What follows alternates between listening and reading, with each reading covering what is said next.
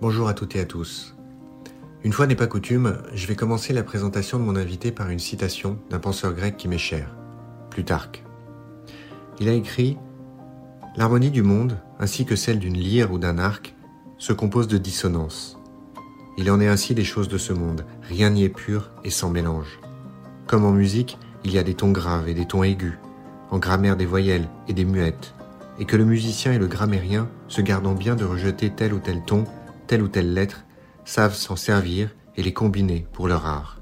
De même, dans ce monde où tout est plein de contradictions, il ne faut pas se décourager des revers ni renoncer à la lutte. Nous devons, comme le font les musiciens, harmoniser toujours les notes les plus basses avec les plus hautes et envelopper les mauvaises choses dans les bonnes pour faire de la vie un concert harmonieux qui nous satisfasse. J'ai voulu citer l'intégralité de ce passage car il s'applique parfaitement à Rabbi, que j'ai le privilège de recevoir. Rabbi est un mélange, comme l'évoque Plutarque, un mélange caractéristique de ce monde dans lequel nous vivons aujourd'hui.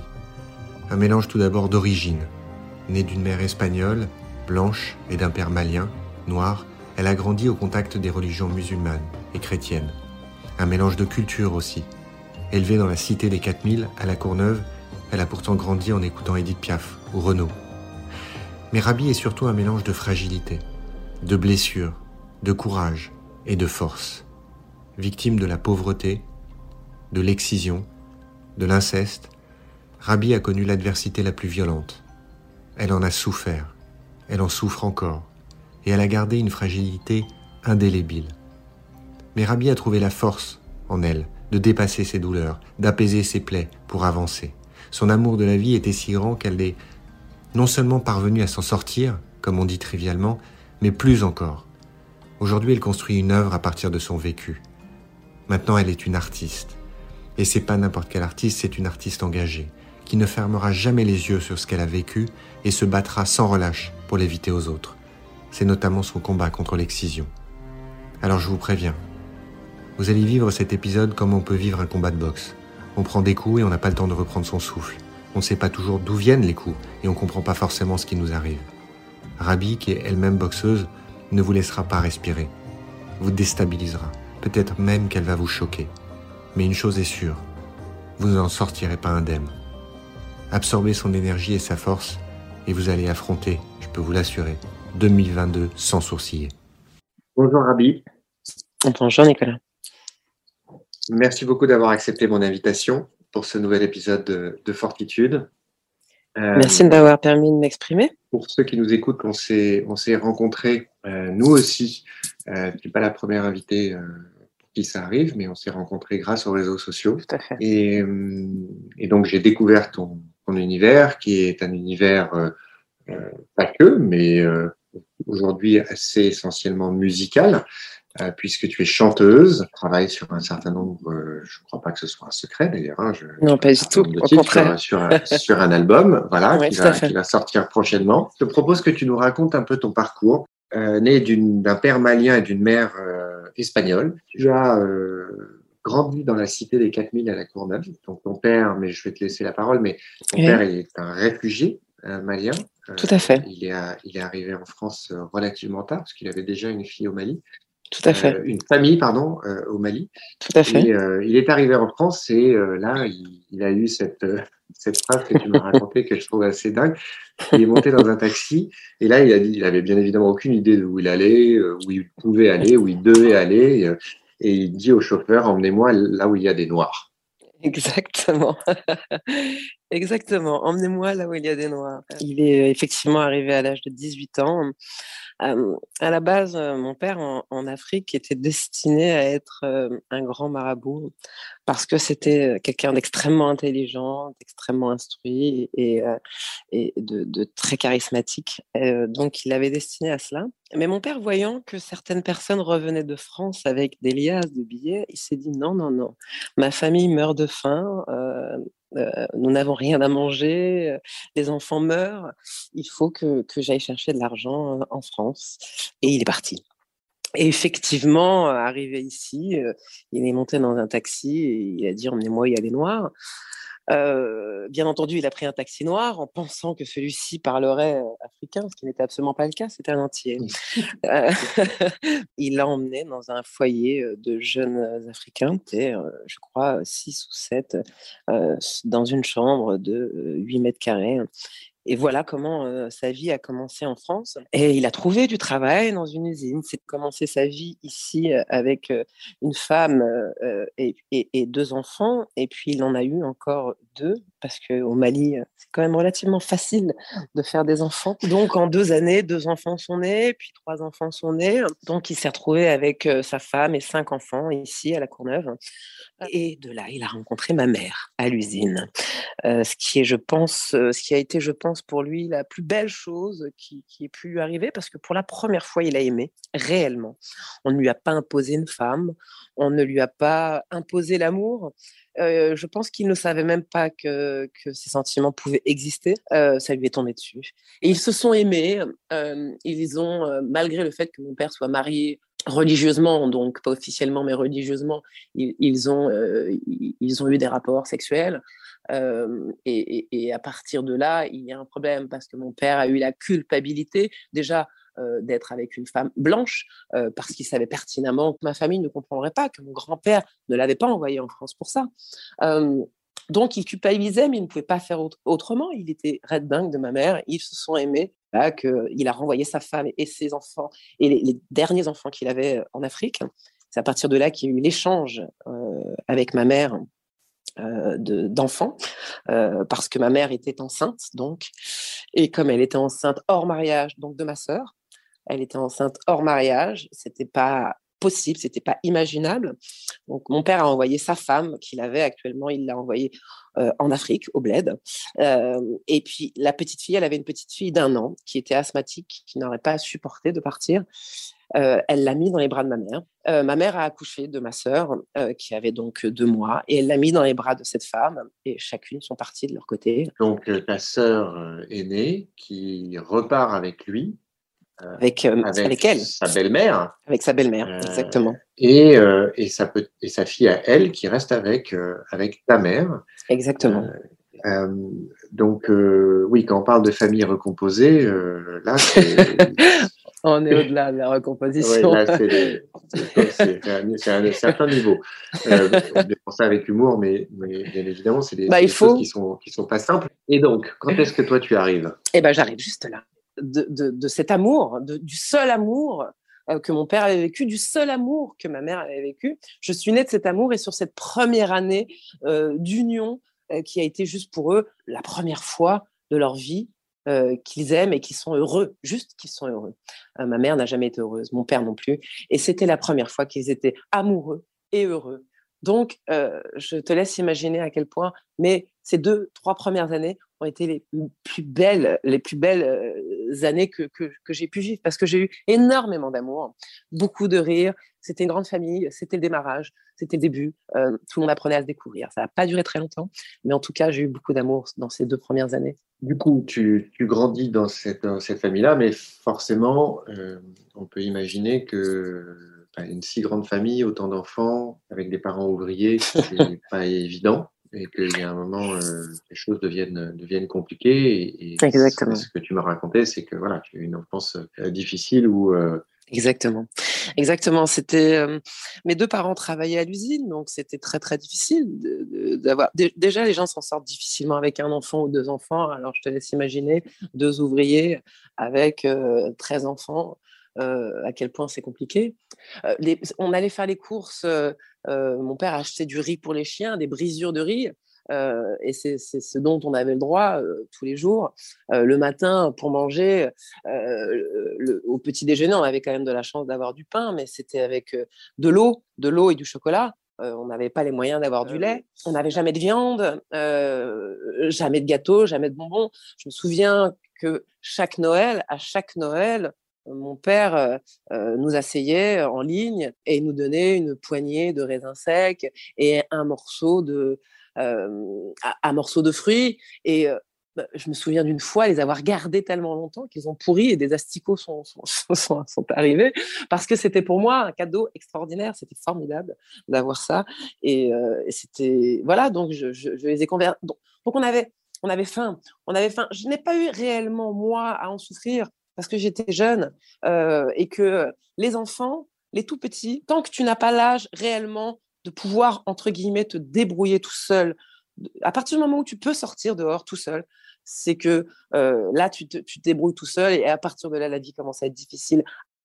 Au cours de ta jeunesse, tu découvres la musique. On a eu l'occasion d'en parler. Moi, je, suis un, fervent euh, défenseur de la nuance. Oui. Euh, J'ai horreur qu'on mette les gens dans les cases. Et bien justement, si on parle de musique, si on parle de la cité des 4000, si on parle d'une jeune fille qui grandit en banlieue, forcément, tout le monde va se dire, bah, elle aime le rap. Exactement.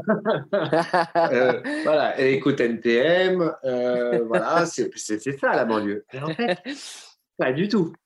Pas du tout. En tout cas, en ce qui me concerne, euh, moi, c'est vrai que du, du, du coup, à, à, ces, moments-là, moi, je commençais à peu près un, peu à rentrer dans, la petite adolescence et j'ai commencé à avoir des, des amis. Euh, voilà. Et, c'est à partir de là que j'ai commencé à me rendre compte qu'il fallait que toute ma vie, j'allais être jugée par rapport à ma mixité, que toute ma vie, on allait m'imposer un choix, que toute ma vie, on me demanderait de choisir par rapport à ce qu'on voit ou par rapport à ce qu'on a envie de voir.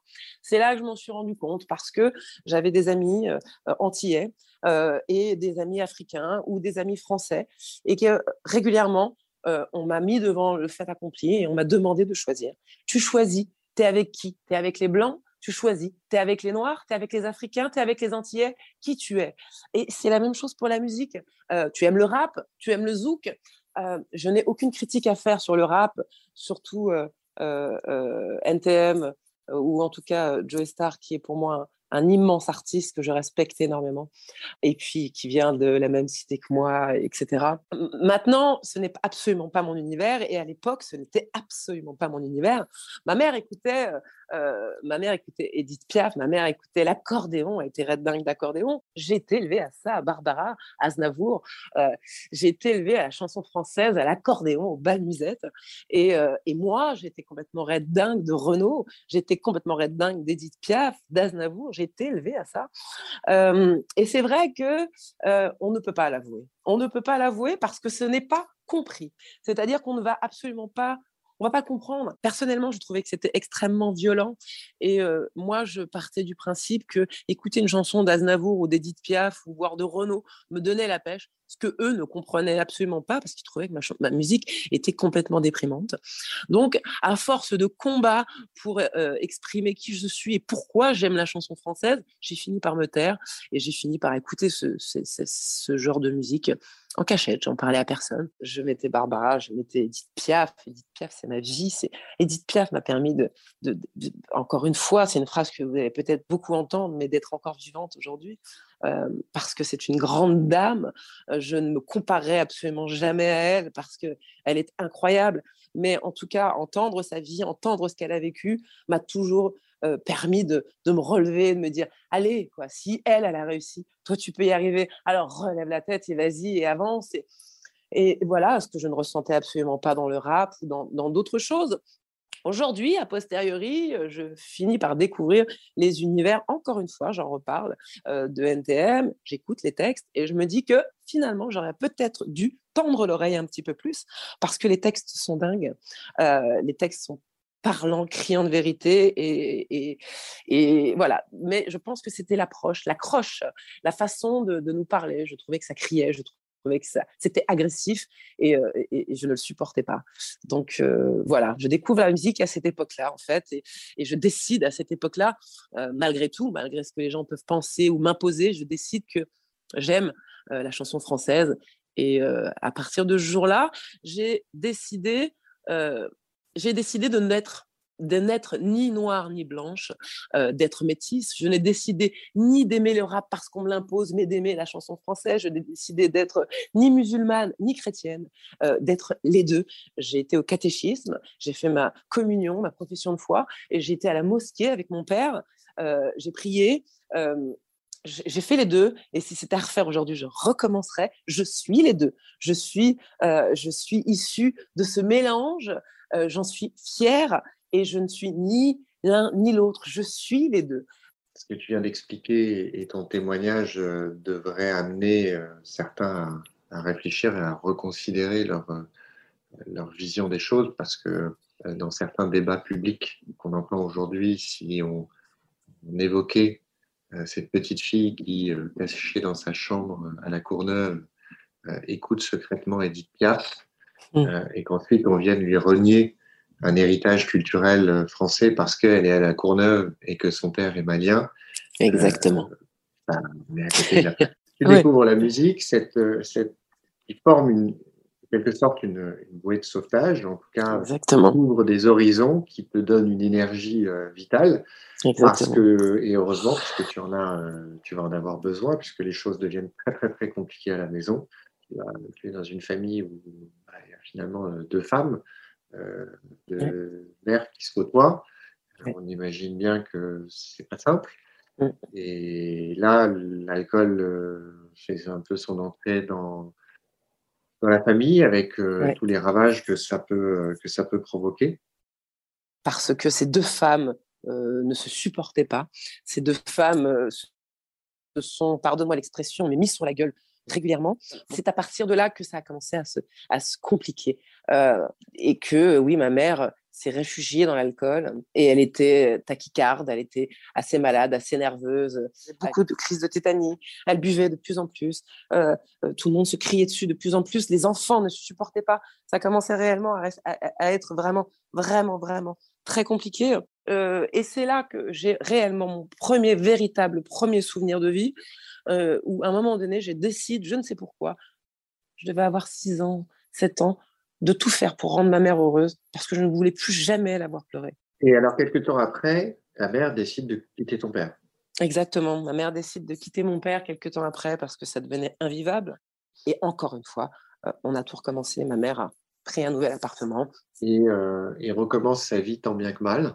Exactement. Euh, et, euh, on continue à travailler, continue à, vous élever. Exactement. Avec les, moyens, avec les moyens du bord. Et puis, et puis elle rencontre un autre homme. Elle, voilà, elle passait un petit peu pratiquement toutes ses soirées dans les bars. nous, étions seuls à la maison, ce qui ne posait absolument pas de problème. on avait l'habitude. et un soir, elle rencontre un homme au bar. Il lui, il, lui, il lui explique qu'il ne sait pas où dormir parce qu'il est sorti de prison il y a deux heures. et elle lui dit bah, Viens à la maison. Et donc, elle l'a ramené à la maison. Et cet homme deviendra mon beau-père. Un homme vraiment gentil, a rendu le, le, sourire à ma mère, nous a enfin rendu heureuse. Et, et, du coup, je me suis réellement attachée à cet homme. Et je, une fois, à un moment donné, une fois, je me suis réveillée, j'ai dit à ma mère, est-ce que je peux l'appeler papa? Elle m'a dit, oui, bien sûr, tu peux l'appeler papa. Donc, j'ai appelé papa. Jusque-là, c'était vraiment très beau. Euh, ça fait deux ans qu'on était ensemble, qu'il était avec ma mère. Ça a été le bonheur. Euh, et euh, je l'aimais tellement que j'ai voulu dormir avec lui. Et à partir de là, les choses ont commencé à se gâter parce que l'inceste de, de, cet homme, sans savoir que je subissais l'inceste, je ne savais absolument pas ce qui m'arrivait, j'étais trop jeune je recevais quelque chose, je ne savais pas ce que c'était. Je recevais des, choses. Aujourd'hui, c'est très compliqué pour moi de, vous parler de ça, mais j'ai très envie d'en parler. C'est quelque chose dont je n'ai pas parlé et c'est quelque chose qui me bouffe de l'intérieur. j'ai besoin d'en parler et merci de me le permettre. la seule chose dont, je me souviens de ces périodes-là, c'est qu'il me disait tu vas avoir 10, tu vas avoir 10 francs pour acheter des bonbons si tu te tais ne parle pas, ne dit rien, ça va aller vite, ça va passer. Il était toujours très, très doux, très chaleureux, très gentil. Je, me souviens d'une moustache mouillée. Je me souviens de que je ne comprenais pas ce qui se passait entre mes jambes. Je ne comprenais pas. et ça a duré pendant quelques années parce que je ne savais pas ce qui passé, ce qui, se passait. Et, et, et, la raison pour laquelle je ne savais pas ce qui se passait et la raison pour laquelle aujourd'hui je suis pas complètement détruit, c'est que j'ai malheureusement, ou encore une fois, le, paradoxe de ma vie, heureusement, été victime d'excision quand j'étais jeune. mon père m'a excisé à l'âge de six mois. À l'époque, je n'étais pas au courant, je ne savais pas. Mais je crois, je pense que c'est la raison pour laquelle je ne comprenais pas, je ne comprenais pas ce qui se passait parce que je ne ressentais rien. Euh, ce qu'il faisait était à l'extérieur. Jamais il n'a été jusqu'à la pénétration. Je ne comprenais pas. J'attendais juste que ça se passe. Euh, et, j'aimais ce beau-père. Je ne voulais pas le décevoir. Je ne voulais pas qu'il parte parce que ma mère était heureuse pour la première fois de sa vie avec lui et je voulais pas qu'il parte, je voulais pas qu'elle soit malheureuse, je voulais pas la revoir à nouveau malheureuse. Et euh, euh, alors je, laissais faire, je, l'ai laissé faire pendant des années et j'ai grandi autour de ça avec cette souffrance que j'avais en moi, mais ma mère toujours heureuse. je suis pas persuadée qu'elle était pas au courant. Je peux pas vous dire qu'elle était pas au courant parce que il, avait fait des propositions à ma grande sœur qui est partie, qui est partie juste après. Euh, et elle l'a dit à ma mère. Et ma mère lui a dit Tu es jalouse. C'est pas vrai ce que tu dis. Donc, je pense, je ne peux pas m'imaginer autre chose qu'une mère, sa grande fille de 18 ans, lui dit que, que son mari lui a fait des propositions. Elle protège ses enfants en bas âge, qu'elle a encore. Elle, s'allumait la puce à l'oreille. Je ne peux pas m'imaginer que, que, pour elle, ce n'était pas vrai. En tout cas, ma sœur est partie. Euh, et nous, on est restés et nous, on a subi ça pendant des années. Quand tu dis nous, c'est ton autre sœur? C'est ça, c'est mon autre sœur. Moi et mon autre sœur euh, qui était. Qui en a été victime également. Qui en a été victime également, tout à fait. Ma sœur et moi ne s'en sommes jamais vraiment parlé parce que c'était vraiment trop douloureux pour s'en parler. Voilà, tout ce que je sais, c'est que euh, pendant des années, ça a été une souffrance qui nous a fait être très, très violente envers lui, envers le monde, envers les gens. Moi, à l'époque, j'ai commencé à rentrer dans une bande de filles très violentes qui allaient à l'école avec des armes. J'ai commencé à arrêter de bosser à l'école. J'ai commencé, j'ai commencé à, avancer dans le, dans le mal. Et ça, c'était pour aller mieux et c'était pour ressortir cette violence que j'avais parce que je pouvais rien lui donner à lui. Je pouvais rien lui dire. Je, je protégeais ma mère. et puis ça a été jusqu'au moment où un, matin, ma sœur s'est réveillée encore une fois en larmes euh, en disant il était au-dessus de moi quand je me suis réveillée, il était là au-dessus. Et là, je me suis mis face à lui. Je lui ai dit écoute-moi bien, c'est la dernière fois que tu nous touches. Euh, la prochaine fois que tu nous touches, que tu nous poses une main sur nous, que tu essaies quoi que ce soit, je vais voir la police. Euh, tu as fait de la prison, tu finiras tes jours en prison. Plus jamais tu recommences. Il n'a plus jamais recommencé directement. Il a eu peur. Il a eu très peur que je le dénonce.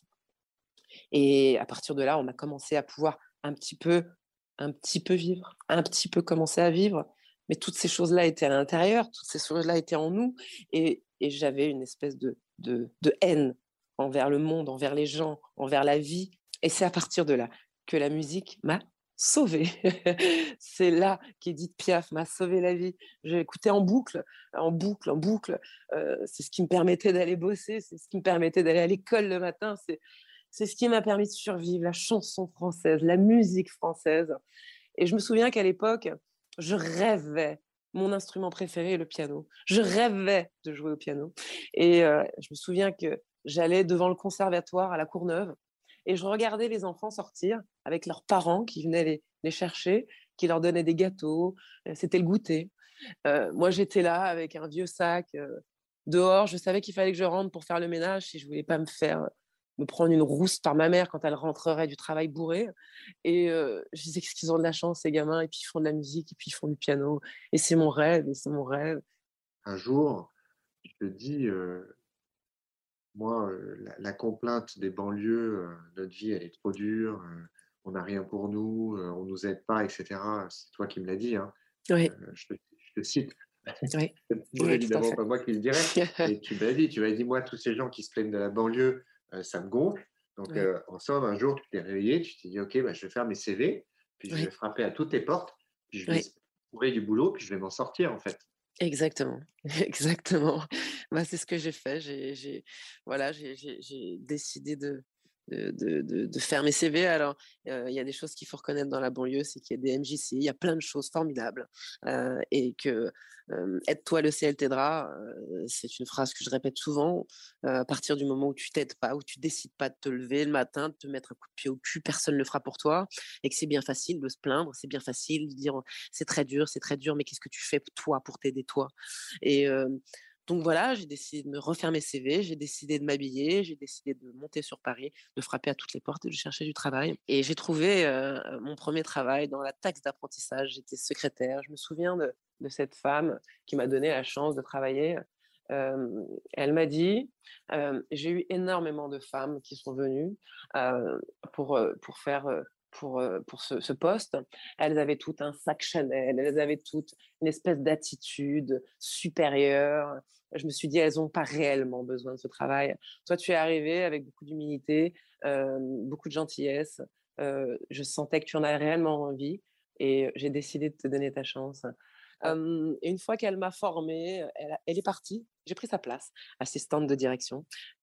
voilà, et, ça, ça a été la première chose que j'ai réussi qui m'a fait me dire il suffit de le vouloir. Quand on le veut fortement, quand on donne tout pour réussir, on y arrive. Après, mon seul petit souci, entre guillemets, c'est que j'ai un petit problème, c'est que j'aime aller au bout des choses et qu'à partir du moment où je m'ennuie, je décide de passer à autre chose. J'ai été voir mon patron et je lui ai dit je démissionne. et j'ai décidé le lendemain de me présenter dans une salle de sport et je leur ai dit bonjour, je suis prof de sport. Ils m'ont dit ah bon, on cherche, on cherche des profs, formidable. Qu'est-ce que vous savez faire? Bah, Allez-y, faites un test. J'ai fait un cours de danse mélangé fitness. Il a fini par m'embaucher. Contrepartie, t'as aucun diplôme? Je lui ai dit non. Il me dit c'est pas grave, on va, on va y passer. Il m'a permis donc de passer mes diplômes. et puis voilà, donc j'ai été prof de sport dans un premier temps. Ensuite, j'ai été responsable des profs de sport. Ensuite, j'ai été responsable des profs de sport dans toutes les salles du même, avec la même enseigne. Et encore une fois, j'ai tout plaqué. Donc, j'ai décidé de, de passer au cours Florent, d'essayer les cours Florent. Je me suis vautrée deux, trois fois. Hein. Je me suis rendu compte que j'avais absolument raté tous les cours de théâtre à l'époque et que j'avais une allocution qui était vraiment moindre. J'ai bossé comme une dingue. nuit et jour, j'ai fini par réussir à, à, rentrer au cours Florent. Donc, j'ai appris beaucoup. J'ai appris à être humble, j'ai appris à accepter la critique, j'ai appris à prendre la critique, à, prendre le meilleur de la critique et à avancer avec. Et ce qui m'a mis à 100% là, à ce moment-là dans la musique, c'est que dans les cours Florent, j'ai pris une option comédie musicale où j'ai joué Anita, West Side Story. et j'ai vraiment pris un vrai plaisir à danser et à chanter.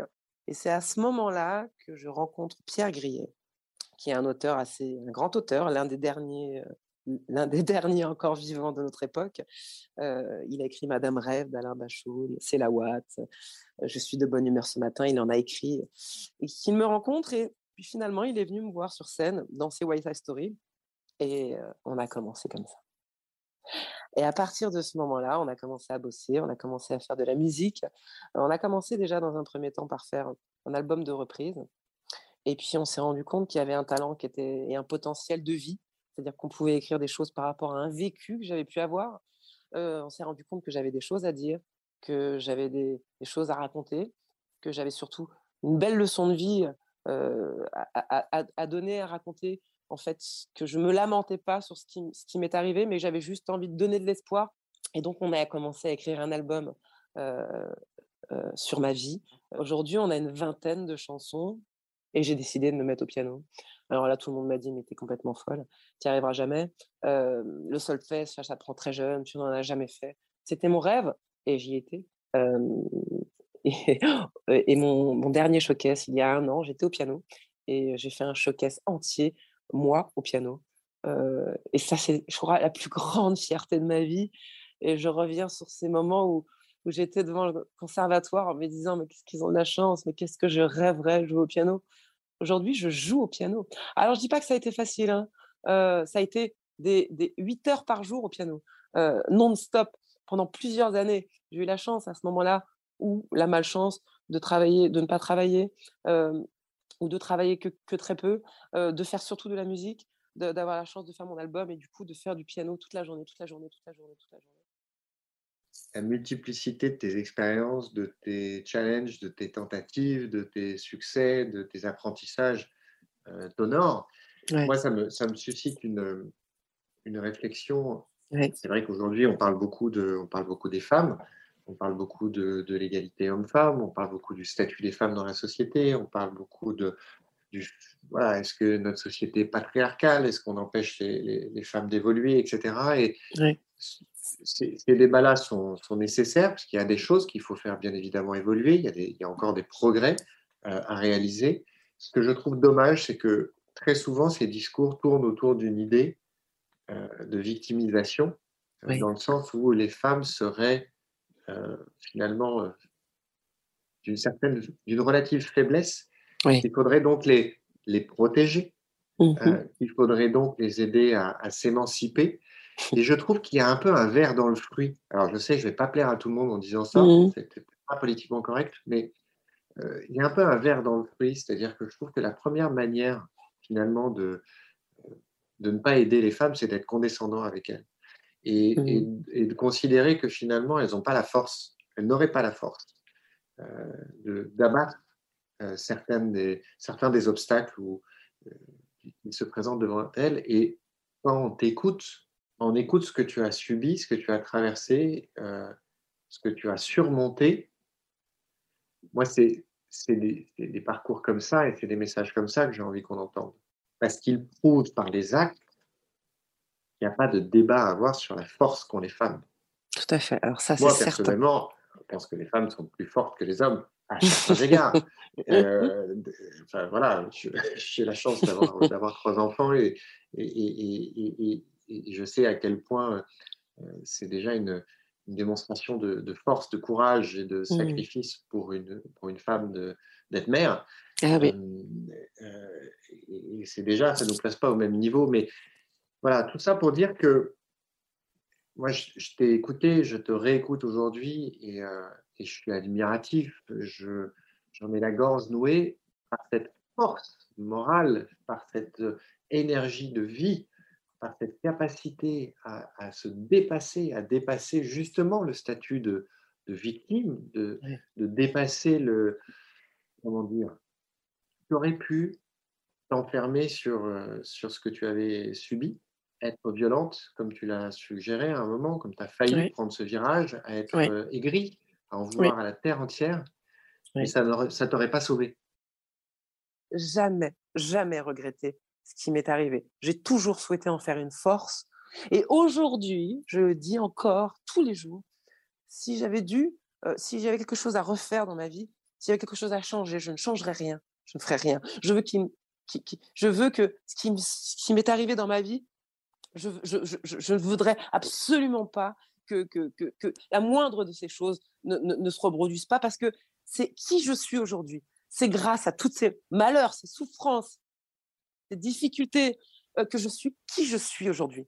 Pour te donner un exemple, si je peux rebondir, euh, j'ai appris quelques années euh, après, en, plein milieu de tout ce, tout ce boxon, j'ai appris que j'avais été excisée à l'âge de six mois et je me suis rendu compte a posteriori que la raison pour laquelle j'allais bien aujourd'hui, suite à, à, à l'atrocité que j'ai pu vivre de l'inceste, c'est parce que je n'avais pas la culpabilité d'avoir ressenti du plaisir pendant les attouchements sexuels. Regarde où on en est. Vois où je, t'emmène, Nicolas. Vois à quel point la vie est d'une complexité incroyable et incroyablement magnifique. Si je n'avais pas été excisée, j'aurais ressenti du plaisir pendant les attouchements de mon beau-père, ce qui m'aurait complètement fracassé. Je pourrais très bien être quelqu'un de totalement aigri, qui déteste les gens, qui, ne veut rien faire, euh, mais j'ai décidé de prendre le meilleur côté de chacune de ces situations euh, et d'avancer. Et je suis quelqu'un d'extrêmement positif, je suis quelqu'un qui aime la vie, qui aime les gens, qui aime aimer. Et c'est très difficile parfois parce que les gens trouvent que je me, je me, je me révèle rapidement, que je dis rapidement les choses, que je dis rapidement je t'aime, que je dis rapidement ce que je pense, que je... Oui, mais je m'en fiche en fait qu'on puisse penser ça parce que pour moi, c'est c'est la, la, raison pour laquelle je me suis sortie de, toutes ces épreuves, c'est que j'ai décidé à un moment à un moment donné, d'aimer la vie plus que tout et d'aimer les gens. Et quand on vit sans haine, on peut, on peut vivre, on peut survivre, on peut avancer. J'ai toujours décidé d'enlever de, la haine que j'avais au plus profond de moi, euh, d'avoir de la compassion pour en revenir à mon beau-père, à cet homme. Euh, je n'ai pas la force de porter plainte, je n'ai pas la force d'aller devant les tribunaux? J'ai beaucoup réfléchi après notre, notre premier entretien où tu m'as dit tout ça. Oui. Et c'est vrai que dans les premiers jours, j'ai eu du mal à comprendre ouais, ce que tu viens d'expliquer là. Leur avocat, oui. Et puis aujourd'hui, on est tous beaucoup plus sensibilisés à ces sujets que ne pouvaient l'être euh, les générations de nos parents ou de nos grands-parents. Il y a plus d'affaires dont on entend parler, il y a, moins de, non-dits.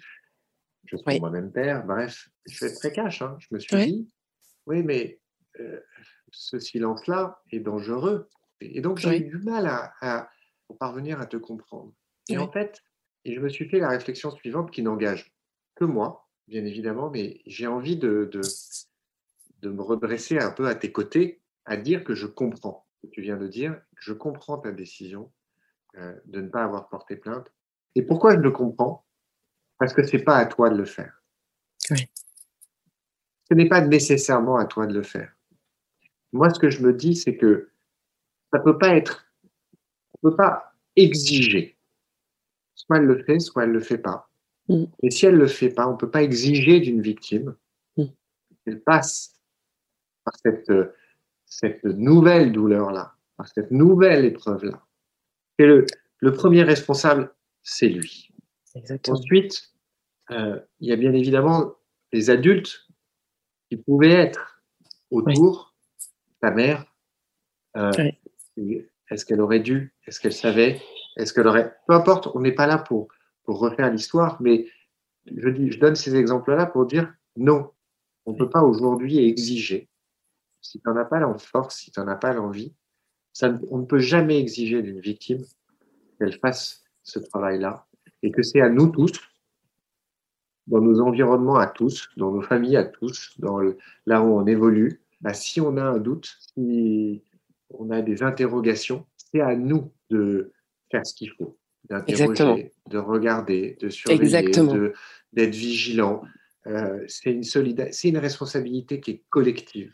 Exactement. Et c'est sûr qu'aujourd'hui, ta vie, elle est faite d'une certaine manière. Euh, les années ont passé, tu es une adulte. et donc, on pourrait te dire, mais attends, tu ne peux pas faire ça, tu ne peux pas rester inactive, silencieuse, ne pas porter plainte. Non, pour moi, quand je t'écoute, j'écoute aussi la petite fille. Euh, et, tu sais, quand, on fait de la psychologie ou euh, quand on fait de l'hypnose, etc., on, découvre qu'on a tous, beaucoup d'entre nous, on a un enfant intérieur qui est en fait une, une, reproduction de ce qu'on est, qui est, qui, en fait, qui est nous-mêmes, mais arrêté à l'âge de l'enfance. Alors, il peut être arrêté à des âges différents en fonction de nos vies. Mais pourquoi je parle de ça? Parce que le temps n'est pas, euh, n'est pas cette chose absolument carrée euh, et définitive. On est une superposition de nos vies, de notre vie à l'âge de 5 ans, de notre vie à l'âge de 8 ans, de notre vie à l'âge de 40. On est une superposition de, tout ça et que quand je t'écoute, j'entends aussi la petite fille. Et que cette petite fille-là, on ne peut pas lui exiger, ce, si elle ne le souhaite pas, si elle n'est pas prête à le faire, d'aller jusque-là tu as beaucoup insisté, tu as beaucoup répété le fait que tu ne tu comprenais pas. Oui. C'est normal, c'est une enfant. Et c'est là où la responsabilité des adultes, elle est considérable.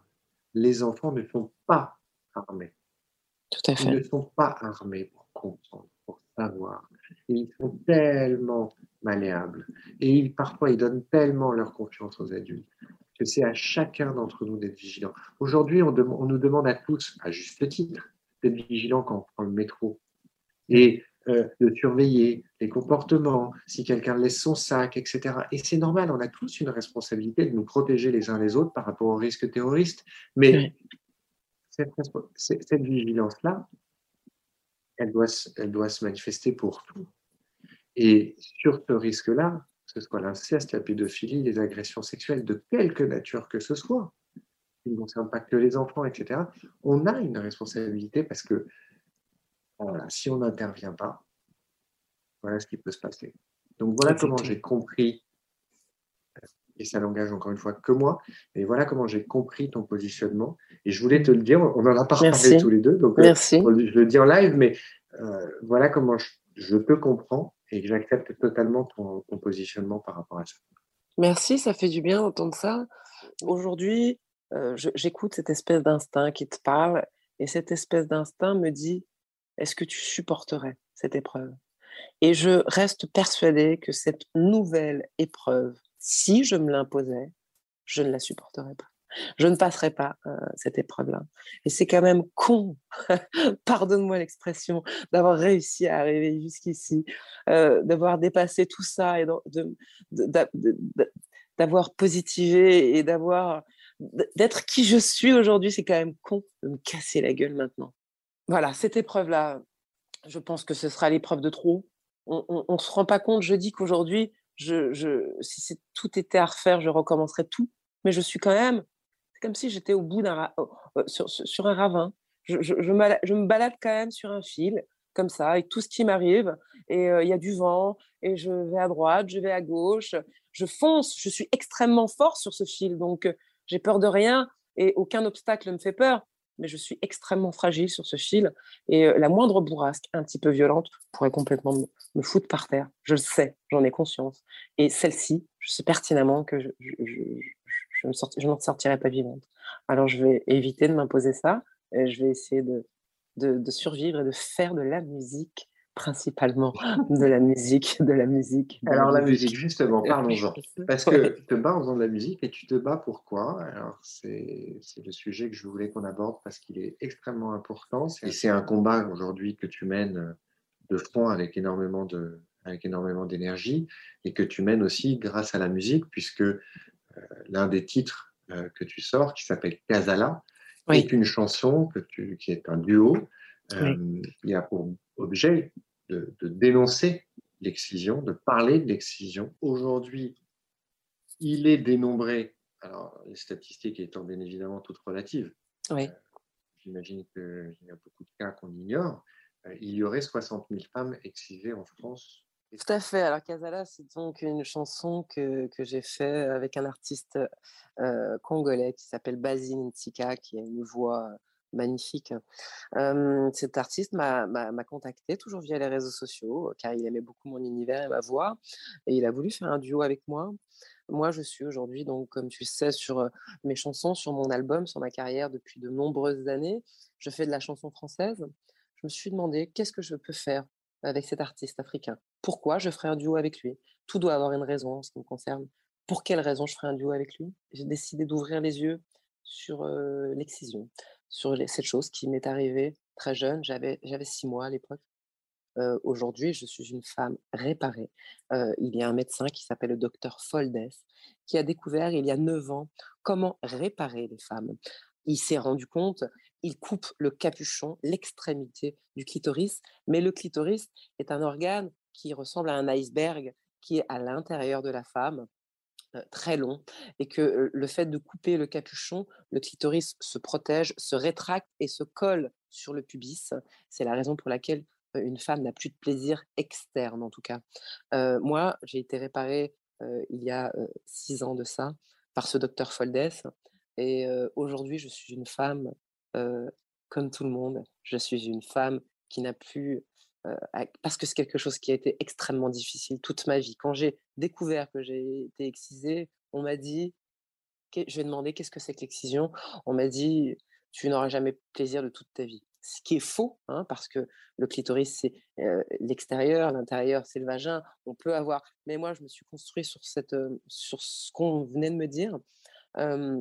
alors, je te laisse imaginer que à cette époque-là, j'ai fait une dépression de deux ans. Ça a été extrêmement difficile pour moi de vivre. J'étais en pleine adolescence. Comment m'en sortir Comment vivre avec ce que je viens d'apprendre Et puis, au bout de deux ans, pour sortir de cette dépression, encore une fois, j'ai trouvé la solution qui a été tu vas extraire le sexe de ta vie.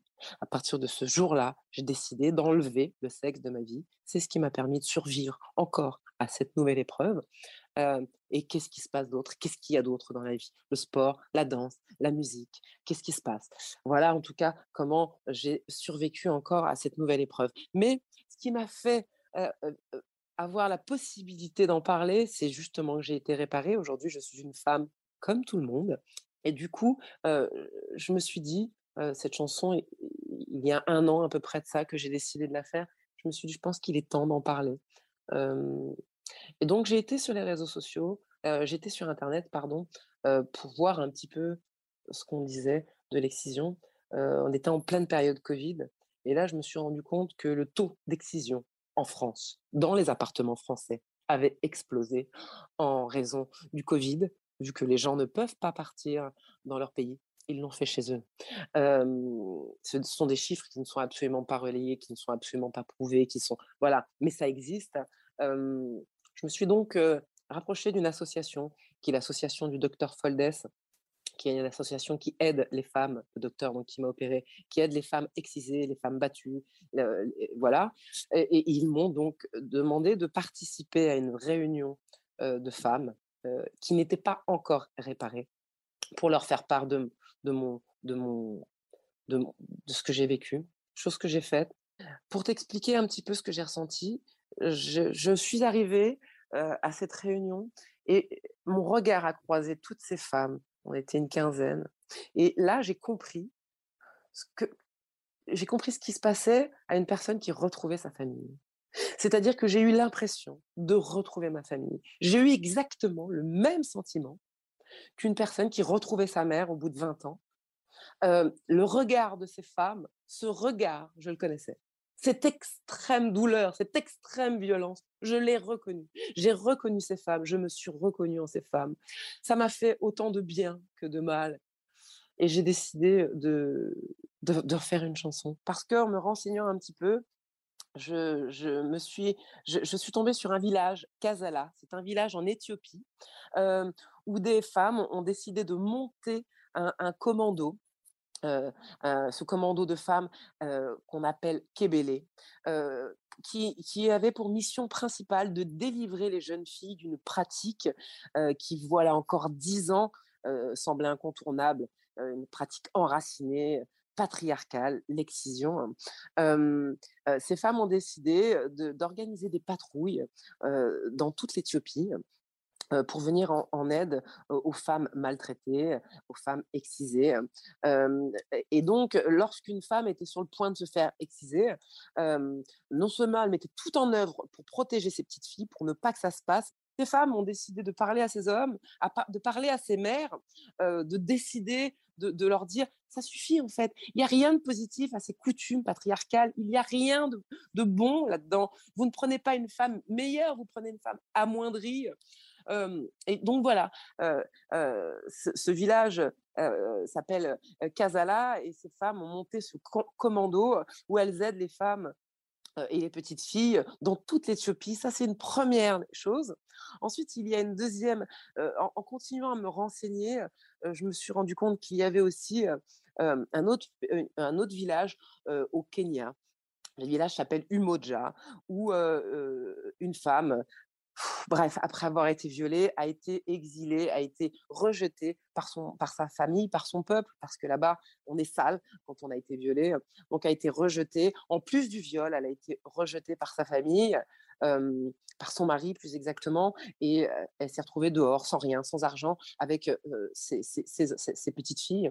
elle est partie, elle a décidé de, de ne pas se laisser aller, elle a décidé de, elle a été sur des terres arides où personne ne la, mettrait dehors et elle a décidé de construire sa maison. Elle a décidé de se battre pour sa petite fille. Elle a décidé d'essayer de, manger comme elle le pouvait. et à partir de là, une autre femme est arrivée dans ce village-là parce qu'elle a, elle a essayé, elle a sauvé, elle a voulu, elle a décidé de dire non à l'excision de sa petite fille. Donc, en pleine nuit, elle a pris sa petite fille et elle est partie. et elle a entendu parler de cette première femme qui s'appelait Rebecca, qui a monté qui a décidé de s'installer et elle a été rejointe, cette femme. et une troisième femme est arrivée, une quatrième femme est arrivée et elles ont décidé de monter un village. ce village donc s'appelle Umoja, il est au Kenya et c'est No Man's Land. Aujourd'hui, ces femmes sont au nombre de 400 femmes. elles ont monté un vrai village. Donc, elles ont décidé ensuite de cultiver ces terres arides et puis, ça a été compliqué. Elles ont décidé donc de faire des bijoux. Et puis, à, la finalité, elles ont décidé de, d'ouvrir leur village aux touristes.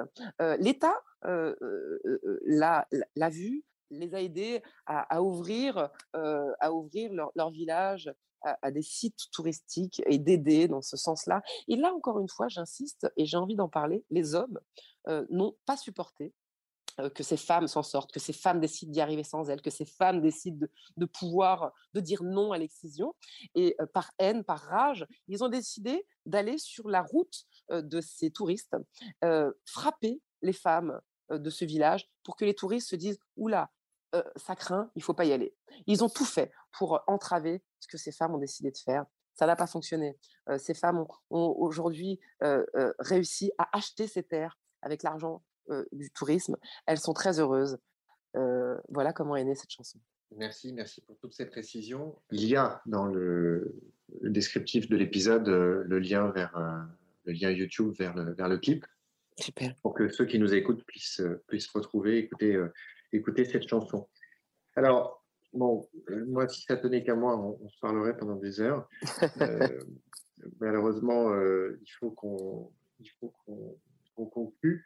La tradition, c'est effectivement le, mon fameux tableau qui représente une vie euh, de 80 ans. Euh, chaque ligne représente une année, euh, chaque colonne une semaine, et donc c'est une représentation imparfaite, mais c'est une représentation d'une vie. Et je demande toujours à mes invités ce que ce tableau leur inspire. C'est une représentation d'une vie dans ce qu'elle peut paraître de riche et à la fois de limité. Qu'est-ce que, qu'est-ce que le tableau t'inspire? Alors avec ton discours, avec ce que tu viens de me dire, parce que très honnêtement, la première fois que je l'ai vu, il n'a absolument rien inspiré. Euh, mais là, euh, il m'inspire. C'est ça qui m'intéresse. je suis, voilà, je suis très honnête. bah oui, non, mais c'est ça qui est génial. Parce que euh, d'un autre côté, si, tu réagis par rapport à ce que je te dis, c'est que déjà, je t'ai influencé. Donc tu peux t'arrêter là. Moi, ça me va très bien. Si mon tableau ne t'a absolument pas inspiré quand tu l'as vu.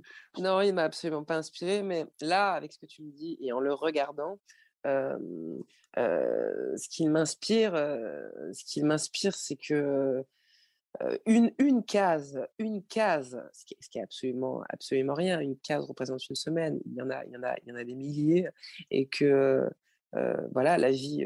là, on est qu'au milieu. La vie est grande, la vie est vaste. La vie ne fait que commencer. Et pour moi, bah, je suis au début, au début, au début de ma vie, parce que enfin, pour une fois, pour la première fois de ma vie, je suis heureuse je répare, je me répare, je suis sur la fin d'une réparation. C'est comme une espèce de voiture qui est toute neuve avec plein de pièces, plein de nouvelles pièces. Et quand je vois, quand je vois ce, ce, tableau, j'ai envie de me dire qu'il y a toutes ces cases à vivre avec le meilleur reste à venir. Voilà ce que j'ai envie de dire. Euh, merci. Merci beaucoup. Euh, Merci à toi. Et pour conclure, je vais, je vais reciter cette, cette phrase de Sénèque que j'aime beaucoup, que j'ai déjà eu l'occasion de, de dire sur, ce podcast que je trouve euh, très adapté en ce qui te concerne. Enfin, tu me diras si, si c'est le cas. Euh, cette phrase qui dit Le malheur que l'on croit insurmontable n'est jamais de taille à ruiner toute possibilité de bonheur. c'est parfait. Pour conclure, je trouve ça parfait. Je pense que j'en ai une très belle illustration. Et euh, merci beaucoup pour, pour ton témoignage, pour ta transparence, pour ta spontanéité, pour ta sincérité. Et, euh, j'espère vraiment que les gens qui nous écoutent vont partager ton témoignage, notamment sur le sujet de l'excision, parce que ça permet d'informer que non, ça ne se passe pas qu'ailleurs, d'une part, et puis d'autre part, non, c'est pas irréversible. Exactement. Peut-être qu'il y a beaucoup de femmes qui l'ignorent, euh, beaucoup de gens qui l'ignorent, et c'est important de faire circuler l'info. Donc, euh, merci à tous ceux qui nous écoutent de faire passer l'info, de partager pour essayer de faire évoluer les choses. C'est une parfaite conclusion. Merci Ravi. Merci Nicolas. Les femmes de Kazala parcourent l'Afrique pour se faire entendre. Souvent sous les offenses, lutter contre les pratiques de mutilation enracinées, de l'excision répétée. Mabe fatu bazwaki mpo mwana na yo. Batuna te avi na yo fatu basala yo na makasi. Excision eza mabe. Eboma bana na biso. Soki tozala mitema ya bato afrika totika bizaleli wana Si seulement le monde était comme Kazala, Kazala, Kazala, les jeunes filles grandiraient sur cet horrible rendez-vous. Si c'est Dieu qui a créé la femme, telle qu'elle est, telle qu'elle, de quel droit voulez-vous faire mieux? Et vous bénissez son nom, que celui qui a dit que cela était bon. Je n'oublie pas à quel point j'ai souffert, je ne leur en veux pas, ils ont fait ce qu'ils avaient à faire. Mais je pense à ces femmes qui ont su dire non. Elles sont les pionnières, elles sont les premières.